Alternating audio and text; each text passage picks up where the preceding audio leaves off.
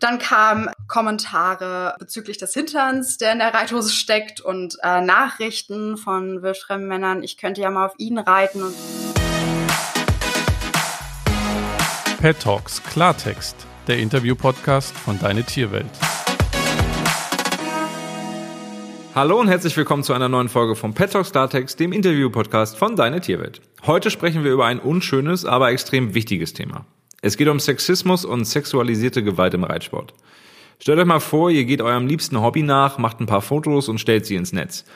Kurze Zeit später bekommt ihr von wildfremden Männern Nachrichten, in denen ihr degradiert und beleidigt werdet. Stellt euch vor, ihr müsst euch am Stall auf dem Weg zu eurem Pferd unangebrachte Sprüche anhören.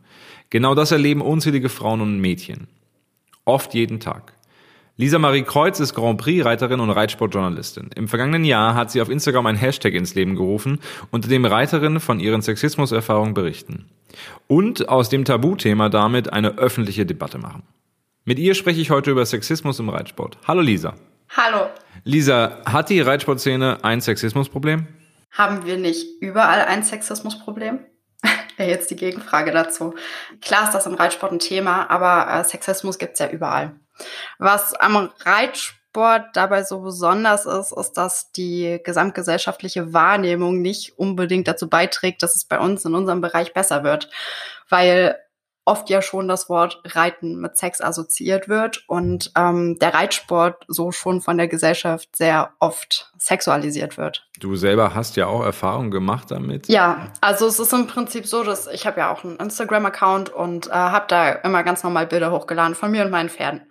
Was ja für mich das Normalste auf der Welt ist. Natürlich hatte ich auf manchen Fotos dabei auch Reitklamotten an. Und unsere Hosen beim Reitsport sind ja nun mal sehr eng. Das ist für uns aber was ganz Normales. Und das ist für uns die Kleidung, die wir alltäglich tragen. Und da kommen wir gar nicht auf den Gedanken, dass irgendjemand sich da irgendwas dazu denken und auch äußern könnte. Das passiert aber leider viel zu oft. Also dann kamen Kommentare bezüglich des Hinterns, der in der Reithose steckt und äh, Nachrichten von wildfremden Männern, ich könnte ja mal auf ihn reiten und haben das ganz detailgetreu beschrieben, wie sie denn gerne von mir geritten werden wollen würden. Das sind so die Sachen, die mir dabei passiert sind und äh, das hat mich sehr, sehr wütend gemacht. Und aus der Wut heraus ist dann ein Hashtag entstanden. Ganz genau.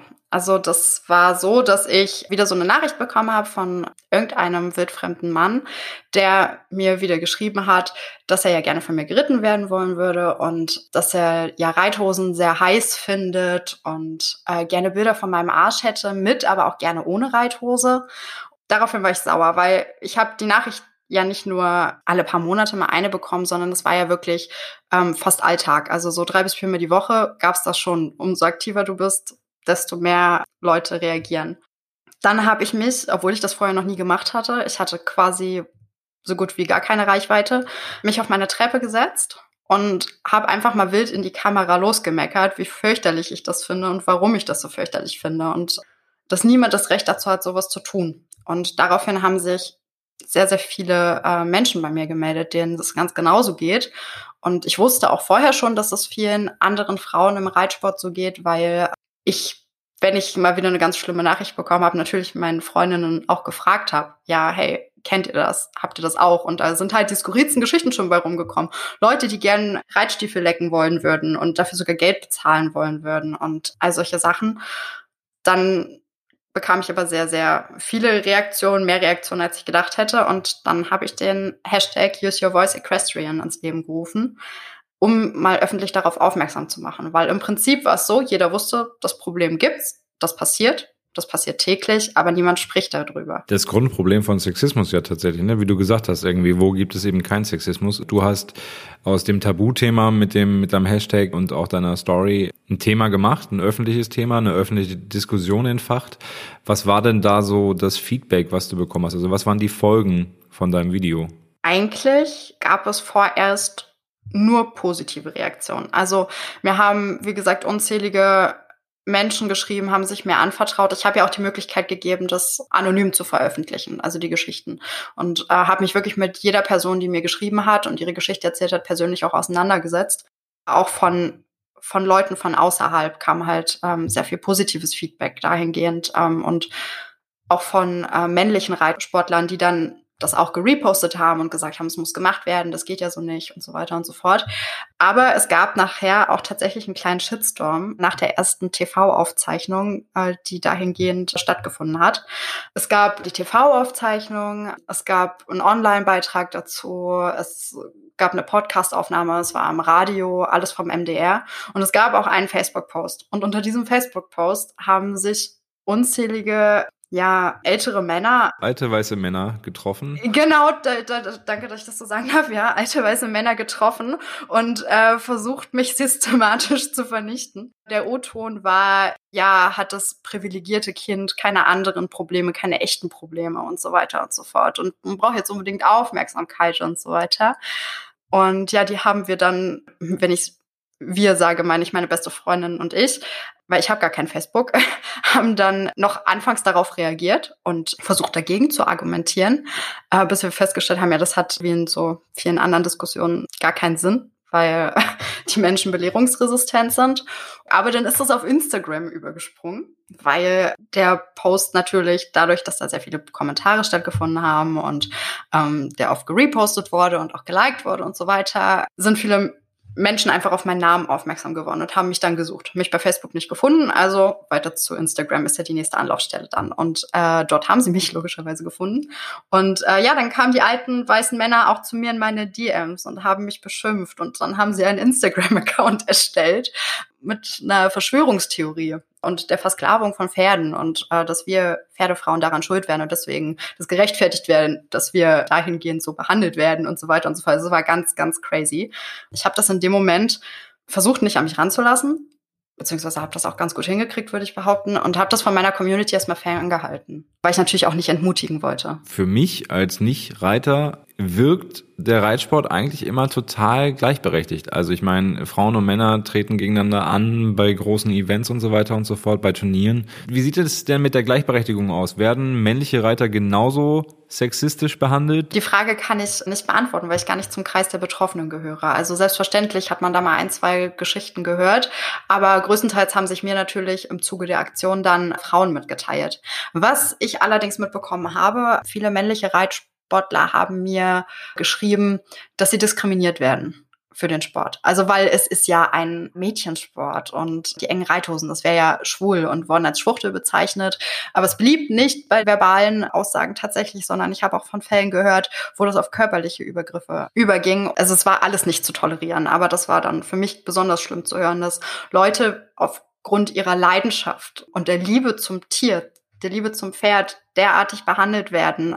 Das hat mir echt das Herz gebrochen. Pferdemädchen, das ist ja auch so ein Begriff, der sehr negativ in Verbindung gebracht wird mit diversen Klischees. Warum triggern reitende Mädchen, Frauen, Jungs und Männer offensichtlich eine so große Menge Flachpfeifen und Facebook-Kellerkindern? Ja, ich, ähm, ich denke, weil die an diesen Klischees so festhängen.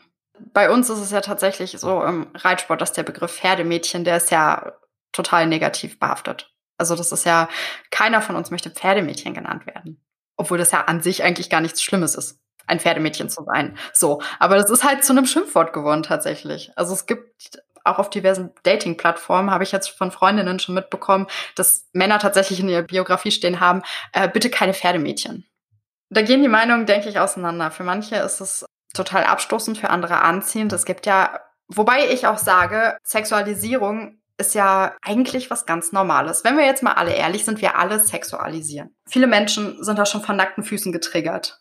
Ja, andere finden Füße total abstoßend. So. Und ich denke, dass das beim Reitsport oder bei Reiterinnen genauso ist wie überall. Aber deswegen, selbst wenn man davon getriggert ist und sagt, oh, okay, gut, der Arsch sieht in der Reithose echt gut aus. Was ich muss ich ehrlicherweise zugeben, wenn ich mir eine neue Reithose kaufe, ist das ein Kriterium. Ich drehe mich einmal zum Spiegel und gucke, sieht das gut aus oder sieht das nicht gut aus? Sehr logisch. Gut aussehen ist ja was ganz Normales. Das darf man ja auch wollen.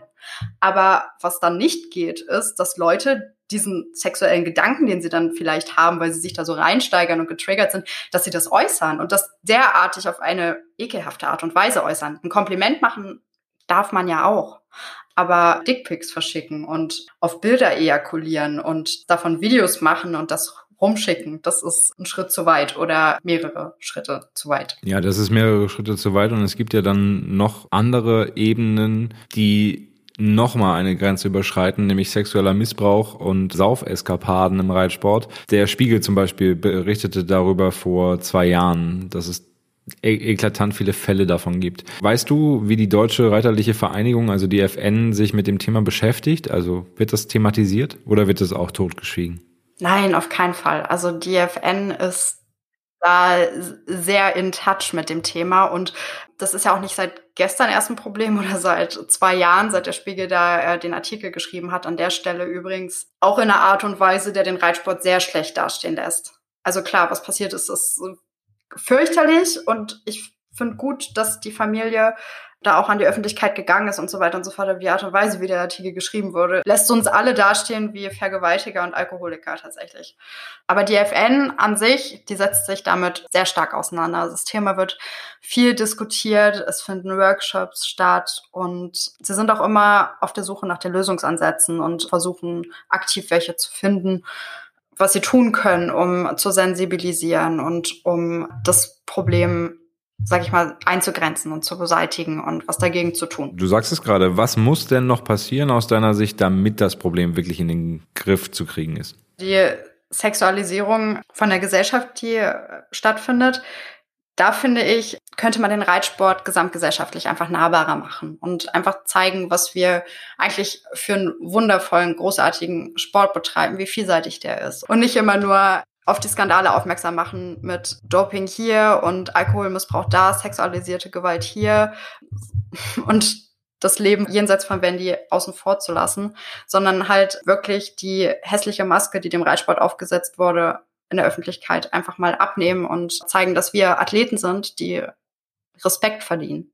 Und was die sexualisierte Gewalt im Reitsport angeht, ja, da muss sensibilisiert werden. Vor zwei Jahren hätte ich gesagt, da muss härter durchgegriffen werden, aber ich denke, da sind wir jetzt schon auf einem sehr, sehr guten Weg bei uns im Sport. Ich bin unglaublich stolz auf unseren Verband und die Arbeit, die er leistet. Das ist schon sehr, sehr viel auf dem richtigen Weg. Sexismus und sexualisierte Gewalt sind in fast allen Bereichen des gesellschaftlichen Zusammenlebens allgegenwärtig, eben auch im Reitsport. Und über dieses wichtige Thema habe ich heute mit Lisa Marie Kreuz gesprochen. Ihren Instagram-Account verlinke ich euch in den Show Notes, genau wie ihren Podcast inklusive Pferd, in dem sie mit Reiterinnen mit Handicap spricht. Vielen Dank für das Gespräch, Lisa. Sehr gerne, habe mich gefreut, da sein zu dürfen. Und auch euch da draußen natürlich vielen Dank fürs Zuhören, Abonnieren, Nachrichten schreiben und so weiter und so fort. Macht weiter so. Wenn ihr mich loben oder einfach nur kritisieren wollt, erreicht ihr mich per Mail an felix.deine-tierwelt.de bei Facebook, Instagram, Twitter und in der Deine TV Community. In diesem Sinne, tschüss und bis zum nächsten Mal.